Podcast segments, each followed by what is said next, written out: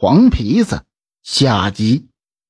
又滚又爬的，杨连贡跑回了家里，赶紧钻进被窝啊，捂着脑袋睡觉。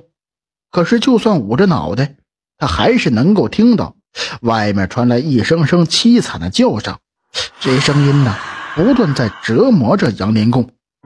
杨连贡躲在被窝里，不敢把头伸出去，生怕有什么东西就在被子外面看着自己。时间慢慢过去。等到鸡鸣之后，杨连贡家的敲门声响了起来。杨连贡连声音都不敢发出，这敲门声啊，比那东西的叫声还恐怖。连贡，快开门，我是你周大娘。外面传来了声音。杨连贡一听，这的确是周大娘的声音，他赶紧钻出被窝，跑出去开门，看着门口的周大娘。杨连贡差点哭了出来，看着杨连贡这样，周大娘赶紧问道：“你小子是不是得罪了什么东西啊？”杨连贡一脸的疑惑，他也不知道自己是得罪了哪路神仙呢，要这么搞的。我我就是昨天打了一只黄皮子吃了。杨连贡的声音里有些委屈的说。一听杨连贡说打了黄皮子还吃了。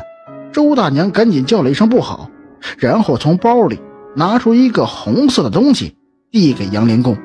接过那东西，杨连贡看了一眼之后，疑惑地问：“这是什么东西啊？”周大娘一皱眉说：“这是红鸟蛋，你快点把它吃了。”红鸟蛋，我们这有个传说呀，红色的蛋都是公的下的，所以有保胎的作用。一听是红鸟蛋。杨连贡直接把这鸡蛋就给扔了。你个傻子，这可以暂时压住那东西，让它不乱动，不然过不了多久，它就得吸干你的阳气。你吃的那只黄皮子已经成妖了，它现在在你肚子里转世啊！听完这话，杨连贡脸都白了，赶紧就跪下：“周大娘啊，你得救救我呀！”周大娘看着他，摇了摇头说。你出去出点钱，娶个媳妇儿，然后我告诉你怎么做就行了。一听这话，杨连贡虽然已经是老头了，不过还是又花钱娶了个媳妇儿。这女的三十来岁，长得也一般。不过后来呀，杨连贡真的就没事了。